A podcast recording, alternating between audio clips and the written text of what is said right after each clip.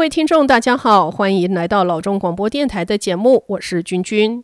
现今 COVID-19 疫苗加快接种的速度，也广泛的扩大符合条件资格的人群。若以非常乐观的态度来对待，今年的夏季，希望可以在停车场吃个午饭，之后顺便剪个头发、擦擦指甲油，甚至想象晚上居然可以上剧院看场电影，那会是一个什么样的场景呢？是的，这场瘟疫毁掉了不少生命、生意、生计，同时呢，却又给予人们无量的自我发掘的空间。过去的这一年中，有多少人发现自己原来是个埋没多年的作家、画家、厨师、歌手、登山家、发型设计师？哎，就拿我自己来说，我从来就不知道我居然是个园艺高手，种的十盆花，居然都没死，太神奇了！当然，上述的是个人层面的自省和经验。若说到企业，最劲爆的新发现，莫过于员工大规模的居家远程工作。对企业来说，减低了办公室租赁的开销、员工休息室的餐饮福利本钱等等。对员工来说呢，只要不用通勤堵车就够了，更不用提在外州购买梦幻屋的可能性。乍看之下，居家工作，不论是雇主、员工到环境保护的角度来衡量，都是美好的。老中地方新闻一月一日南湾版在第十版的文章中有支持居家工作的说法，标题是“美国三分之二的员工愿意在家上班”。文章的来源是 Share America，他说。在家上班对环境保护多有益处。Telework Research Network 在二零一一年六月的研究报告《The State of Telework in the U.S.: How Individuals, Business and Government Benefit》这个文章中表示，三千万名的雇员在家上班，每年可以节省三点九亿加仑的汽油，以及减少三百六十万吨的温室气体的排放。节省的费用约九千亿美元，等于从波斯湾减少百分之四十六的石油进口。根据 Gallup 最新的调查，疫情发生后，全职在家上班的员工中，百分之三十五希望在家上班的员工，他们的理由呢，是真的喜欢在家上班。那么有百分之三十的员工希望在家上班，可是他们的理由呢，是因为担心感染新冠病毒。那么还有百分之三十五的人则希望回到工作场所来上班。那君君呢，对最后的这百分之三十五希望回到办公室的人十分感兴趣，在对湾区十位现今居家上班的人做了采访，得到以下的心得。空间和家庭成员是一个理想居家办公环境的关键要素。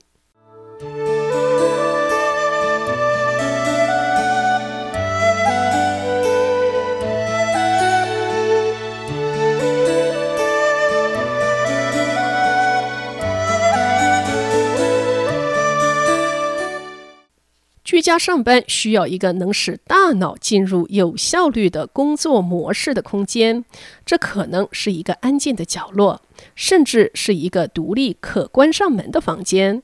在运作的范围内，需要有足够大的桌面、组织性的家具安排，好比说抽屉啊、储存架、格子、柜子等等。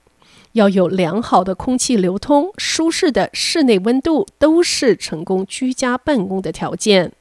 在房价租金惊人的湾区，住家不见得有多余的地方能设立出办公专用的空间。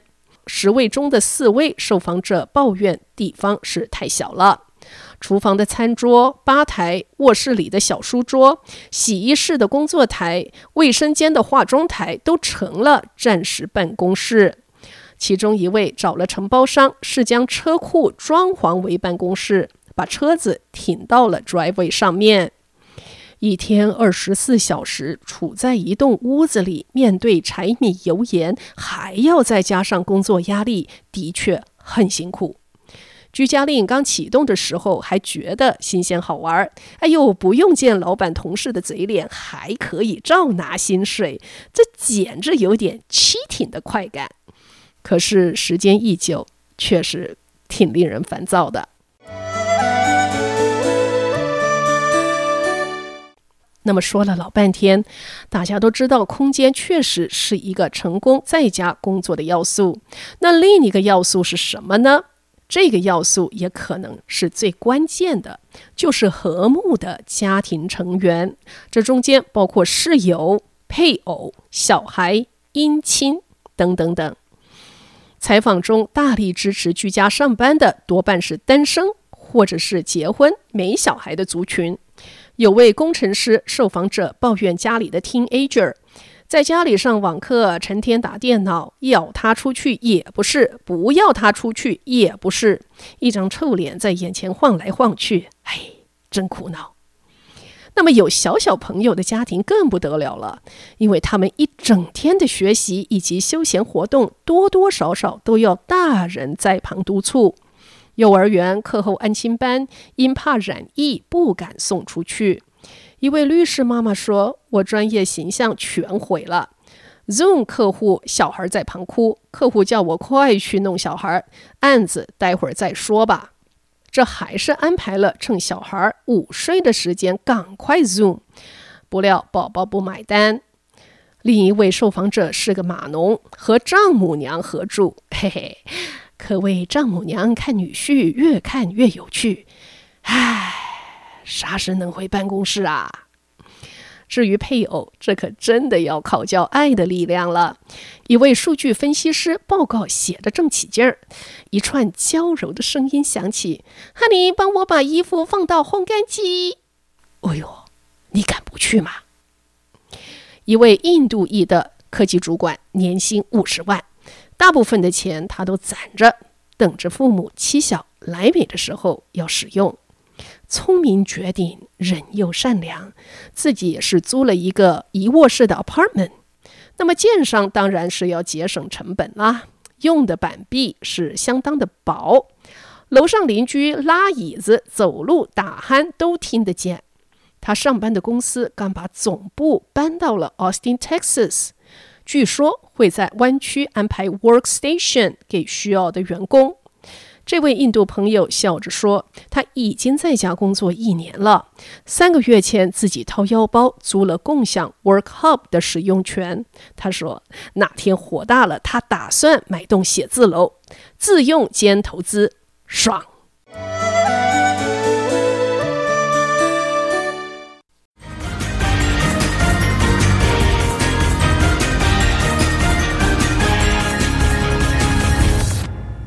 欢迎回到节目来，这里是老中广播电台，我是君君。那么我们今天的节目呢，是在探索居家工作，你能忍受吗？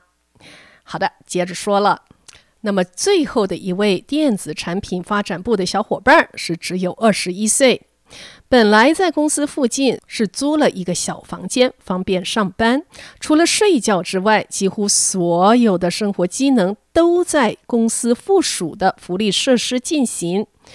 这是包括健身房、淋浴、三餐、零食、干洗店、邮递、医疗诊所、电玩休息室。那么，因为瘟疫封楼之后，退了房间，回到父母的家居家上班。他无奈地跟我说：“我喜欢在公司，那儿什么都有。我喜欢跟同事说话，喜欢有人气，一起做事，随时交换意见，problem solve，觉得人生有希望。Yeah，I miss going to work。”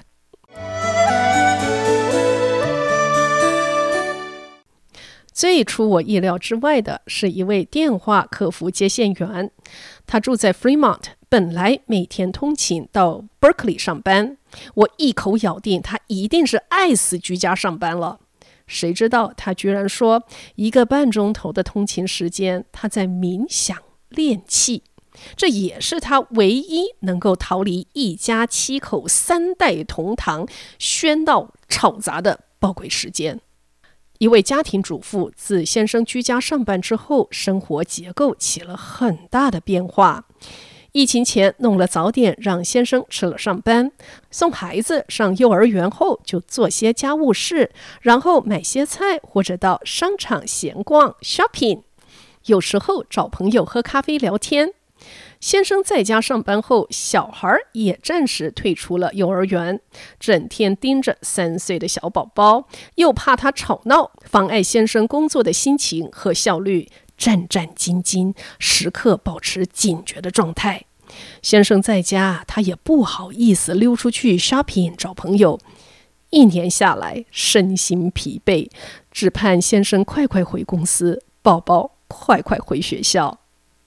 还有一个共同的反馈，就是居家上班一天内的工作时间，居然比办公室还要长，几乎是没有上下可言，找不到所谓的 on duty off duty 的界限，好像一天十二个小时，人都处在某一个程度的上班状态。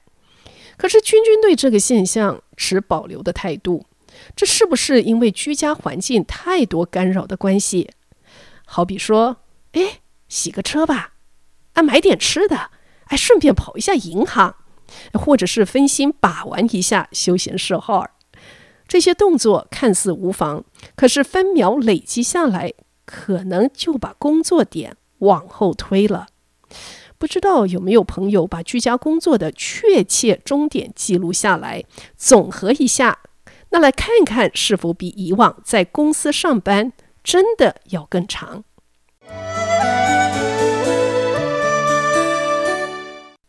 这年来，车子开在路上，放眼看的是一家家空置的店面，一栋栋贴牌出租的写字楼。君君真为商业地产的业主们着急啊！怎能再这样下去？不过，关乎居家工作，也不见得是每个人能接受的长远之计。商业楼宇的前途看来还是很看好的。在这年中，也不知道有多少艺高人胆大的才子在家酝酿、策划满脑子的雄心大业，摩拳擦掌，只等大门一开就要展翅鹏飞。人类是极具张力的动物，世界级的旧金山湾区肯定会再次绽放耀眼傲人的光芒。